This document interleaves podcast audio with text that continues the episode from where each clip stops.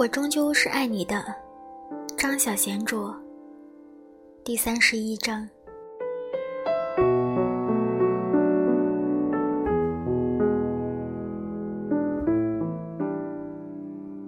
三十岁生日那天，他给自己买了一双袜子，缝了蕾丝花边的黑色长袜。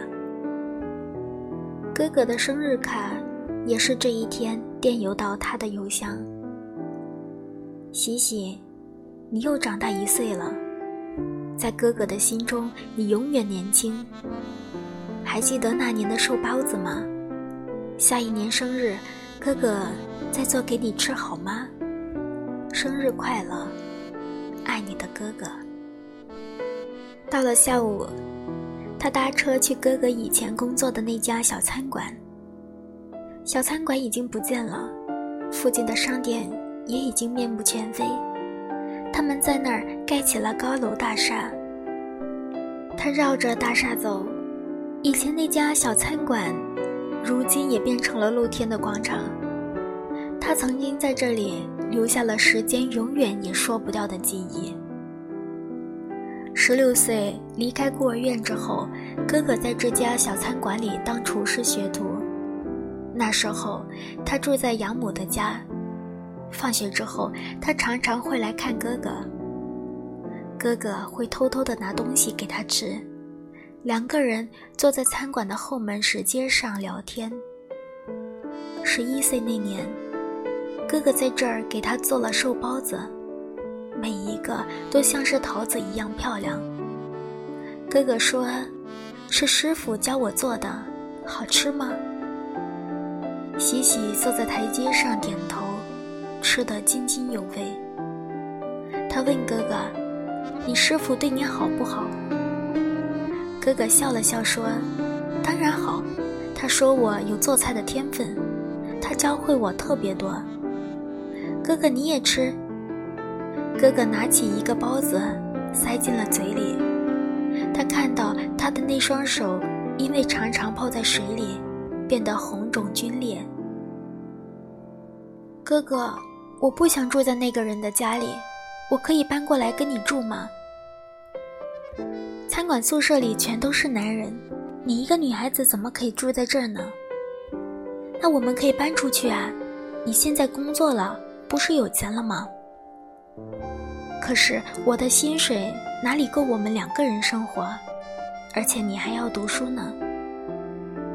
他撅着嘴说：“我实在没有办法再忍受那个人多一天了。”为了跟哥哥在一起，他经常会夸大其词，把养母说得很差劲。哥哥说：“等我赚到钱了再接你走好吗？”一颗眼泪滴了下来，他低声地说：“那我要等到哪一天呢？”他的转折点也是三十岁这一年发生的。九月的一天。他到剧院里参加一次选角，那初舞的是讲一个艳舞团的故事。他在台上跳了一段独舞，冒出了一身汗。他回到了台下，用一条小毛巾抹去了额头上的汗水。当他从导演和他的那个助手身边走过的时候，他们没有看到他。他听到那个男导演跟他的助手说。这个有点老吧，我们要的是一群小舞女。事情就是在他猝不及防的时候，这么残酷的发生了。他从剧院出来的时候，打着伞在雨中徘徊着，路上的行人的伞好几次粗鲁地把他的伞撞开，雨水溅到他的脸上和头发上。那天是他最后一次参加选角了，他以后再也没有回到那家剧院，或者是任何一间舞蹈室了。有一阵子，他加入了一家俱乐部，而那家俱乐部也只招女性。他每天在俱乐部里头做三个小时的运动，然后到蒸汽的浴室里把自己烤一烤。让自己身上多余的脂肪跟着汗水一样挥别。一天，他赤裸裸地坐在蒸汽的浴室里，用一条毛巾遮住了私处。另一个女人走了进来，跟他面对面地坐着。这个女人有一双大胸脯，颜色深而大片的乳晕，还有圆滚滚的大腿。他把毛巾铺在了蒸汽浴室里的一排板条的椅子上，光溜溜地坐了下去。对方看了他很久，看得他有点不自在。对方忽然之间说：“你是陆小姐吗？”他不记得什么时候见过这个女人。我是戴德里的秘书朱迪。喜喜想起来这张脸了，他好像只见过朱迪两次，他两次都有穿衣服。朱迪主动地说：“我没在戴德里那儿上班了。”喜喜露出了很好奇的神色。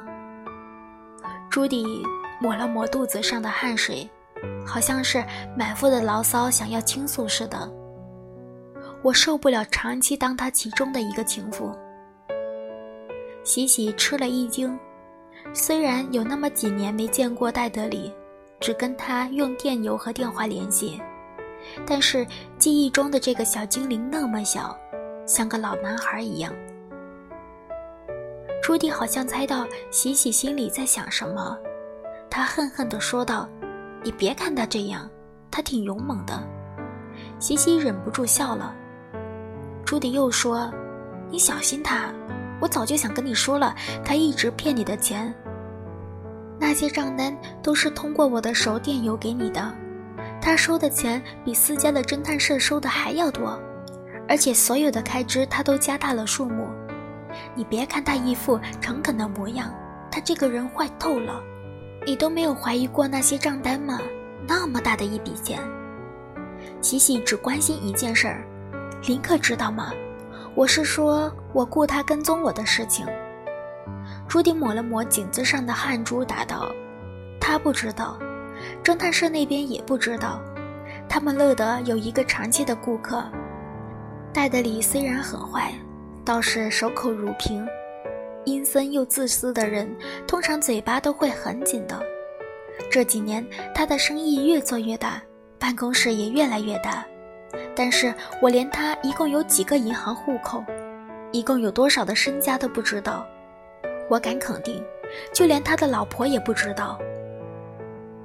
喜喜松了一口气，他很少会主动的去注意戴德里给他账单上的细节。他只知道，只要按时去缴付那些账单，那么他每天打开窗子的时候就会看到那个蓝夹克的身影。他跟他哥哥看起来像是同年的，他们几乎拥有一样孤独的眼神。要是时光可以倒流，也许他当天不会去古林克去跟踪他，而是会走上去认识他。然而，过了那么多年。已经回不去了。朱迪说：“你为什么要找人来跟踪自己呢？雇一个保镖还比较划算呀。”喜喜实在是不想回答这个问题。这里热死了，他拎起了毛巾，赤条条地站了起来，好像是在说：“你都看到我这样的身体了，还要看我的心吗？”他走出了蒸汽的浴室去淋浴。淋完雨，他收拾东西，悄悄地溜走了。从此以后，他再也没有回到那家俱乐部去。